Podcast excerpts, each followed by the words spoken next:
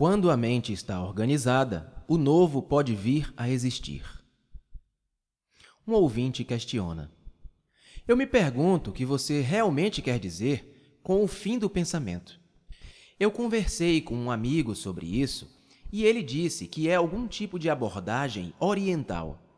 Para ele, o pensamento é a mais alta forma de inteligência e ação. O próprio sal da vida, indispensável.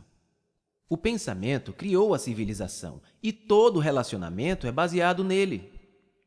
Todos nós aceitamos isso, do maior pensador ao mais humilde trabalhador. Quando não pensamos que dormimos, vegetamos ou sonhamos acordados. Estamos desocupados, sem graça e improdutivos. Ao passo que, quando estamos acordados, estamos pensando, fazendo, vivendo, brigando. Esses são os únicos dois estados que conhecemos. Você diz, esteja além de ambos, além do pensamento e da inatividade vazia. O que você quer dizer com isso? Krishnamurti responde: Muito simplesmente, o pensamento é a resposta da memória, do passado. O passado é o infinito ou um segundo atrás. Quando o pensamento age, é esse passado que está agindo como memória, como experiência, como conhecimento, como oportunidade.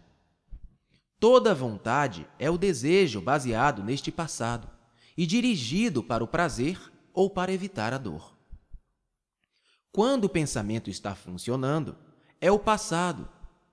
Portanto, não há vida nova em absoluto.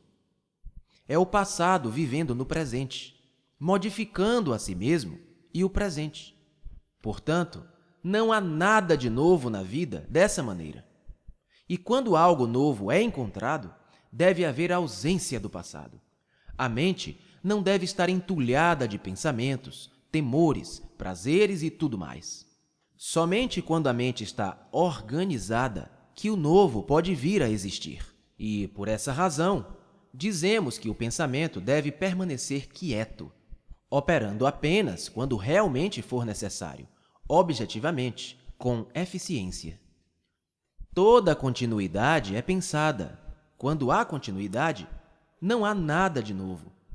Você vê como isso é importante? É realmente uma questão da própria vida.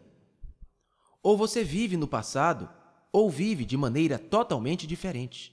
Esse é o ponto principal. O cérebro é a fonte do pensamento. O cérebro é matéria e o pensamento é matéria. Pode o cérebro, com todas as suas reações e suas respostas imediatas a cada desafio e demanda, esse cérebro pode ser muito quieto?